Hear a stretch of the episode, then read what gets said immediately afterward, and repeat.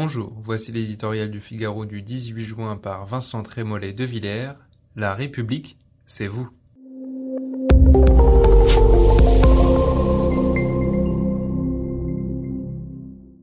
La République, c'est comme le vivre ensemble. Elle envahit les discours à mesure qu'elle disparaît. Jean-Luc Mélenchon, dans une fureur robespierriste, s'identifie à elle, Emmanuel Macron sur le tarmac d'Orly se l'approprie, Marine Le Pen assure qu'elle est la dernière républicaine, quant aux républicains, c'est comme le port-salut, c'est écrit dessus.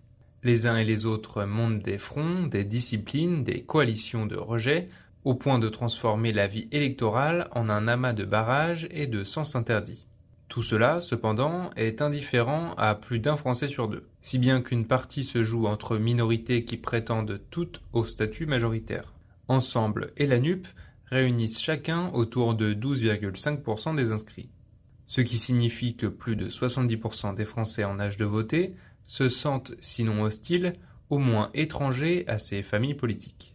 Le fait qu'elles se partagent depuis huit semaines le débat public ne peut que renforcer la désertion. Que fait un électeur, un brin classique, quand il doit choisir entre la ligne Mélenchon-Sandrine Rousseau et celle de Borne-Papendiaï? Il est tenté de préparer ses vacances.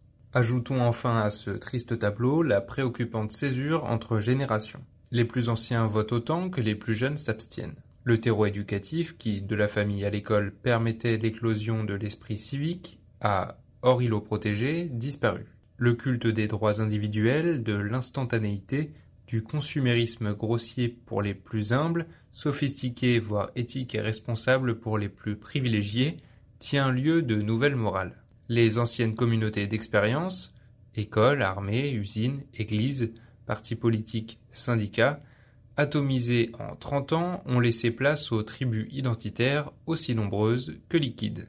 Dans le brouhaha numérique, la délibération civique tente, qu'à un cas, de se frayer un chemin. Il faut l'aider en commençant par aller voter dimanche. L'illusion d'une société dépolitisée mène inévitablement à une politisation du moindre détail de nos existences.